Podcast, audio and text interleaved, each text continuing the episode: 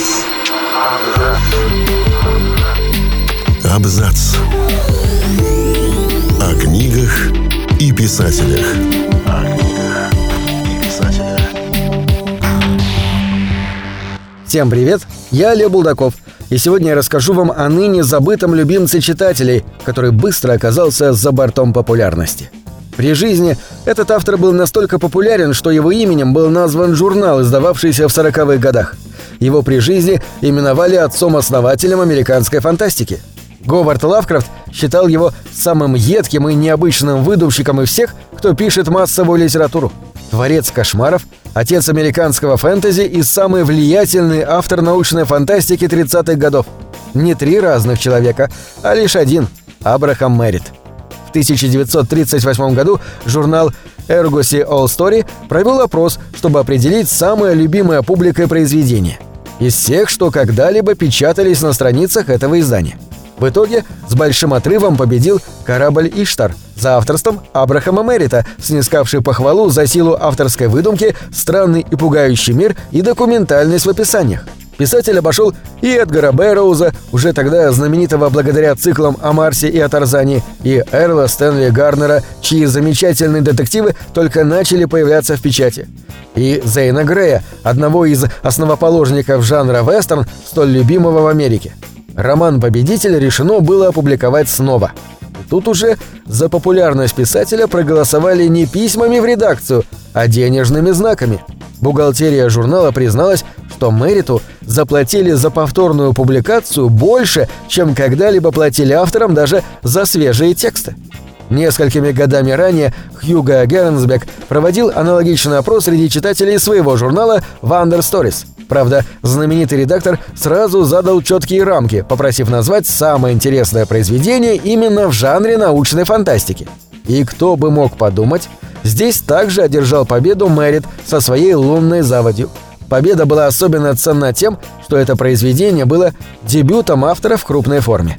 До середины 40-х годов прошлого века Мэри считался одним из самых известных американских жанровых писателей. Его любили, знали, читали и перечитывали. Лавкрафт зазывал его в свой межавторский проект. Редакции журналов дрались за его романы, несмотря на то, что с каждым годом фантастика в США становилась все менее популярной. Ее постепенно вытеснял детектив. Из-под пера Мэрита родился герой Джеймс Кирхэм, ставший впоследствии одним из прототипов Индианы Джонса. Любители приключений восхищались головокружительными приключениями, описанными в «Лике бездны». Поклонники детективов перечитывали «Семь шагов к сатане» и «Гори, ведьма, гори». А те, кто хотел пострашнее и про древних богов, были увлечены битвой на корабле Иштар. Прошли десятилетия. Бэрроуз и Лавкрафт продолжают переиздаваться.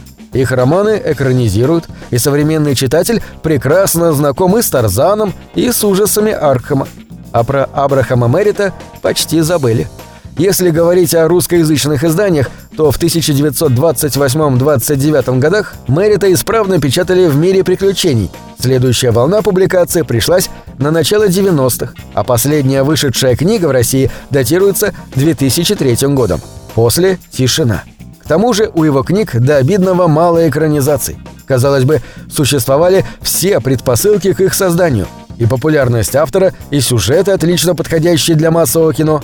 Однако факт остается фактом. Мало кто из режиссеров осмелился бы взять за воплощение странных и детально прописанных миров Абрахама на широком экране. Как же получилось, что, снискав невиданное признание при жизни, спустя лишь пару десятилетий Мэрит оказался за бортом – Наверное, это случилось потому, что на произведение Абрахама Мерита чрезвычайно сложно навесить ярлык, чтобы продвигать потом в определенной серии и для конкретной целевой аудитории. Мистика? Пожалуйста. Хоррор? Сколько угодно. Приключения? Как же без них? Добавим еще детектива, научной фантастики и документального правдоподобия. И получим гремучую смесь, которая просто не умещается в пределы одного жанра. Другой причиной того, что Мэрит стал незаслуженно забыт, стало его пристрастие к романам о затерянных мирах. К тому моменту, когда Абрахам только пришел в литературу, это поле давно уже было вытоптано его предшественниками, причем писателями далеко не средней руки. «Путешествие к центру Земли» Жюля Верна, «Она» Райдера Хаггарта или «Затерянный мир» Артура Конана Дойла. Казалось бы, после выхода в свет таких произведений уже сложно придумать что-то новое. Но Мэрит упорно работал в этом жанре, хотя журналы принимали затерянные романы, чем дальше, тем неохотнее. Рынок оказался перенасыщен, а потом читателю стало просто неинтересно.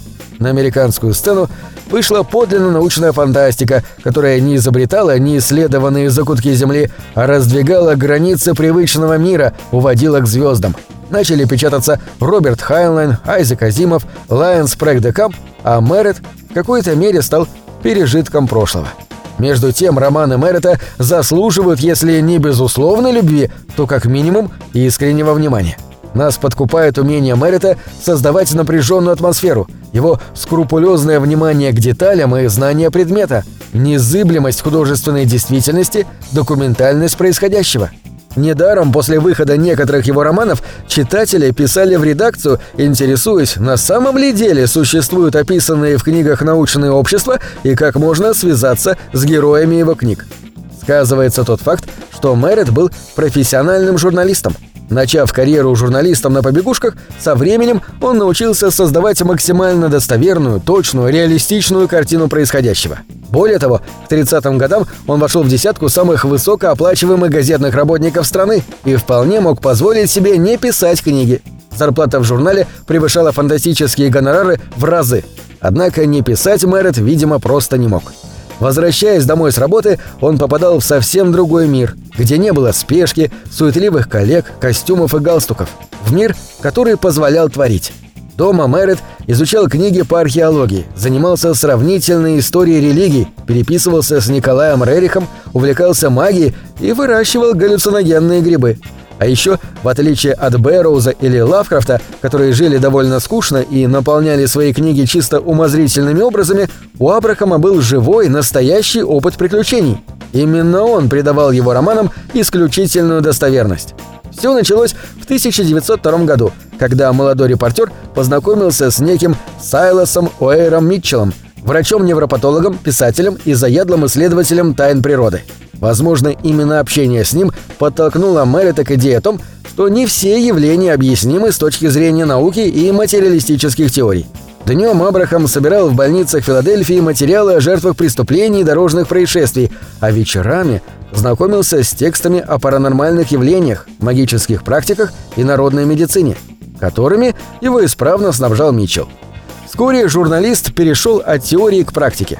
В 1903 году он отправился в Центральную Америку и смог собственными глазами увидеть памятники древних цивилизаций, побродить по тропам шаманов, попробовать отыскать сокровища конкистадоров и древние захоронения индейцев.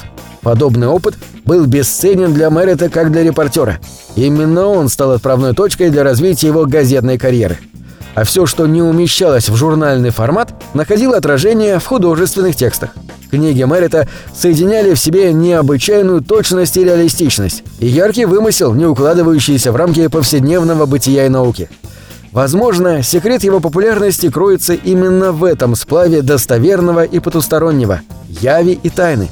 И о жизни Абрахама Мэрита гораздо больше рассказывают не биографические справки, а сцены из его романов – когда под суровым взглядом древних богов и даже самой смерти герои наблюдают за творящейся вокруг фантасмагории и невозмутимо спорят о природе радиоактивных элементов. На этом все. Читайте хорошие книги.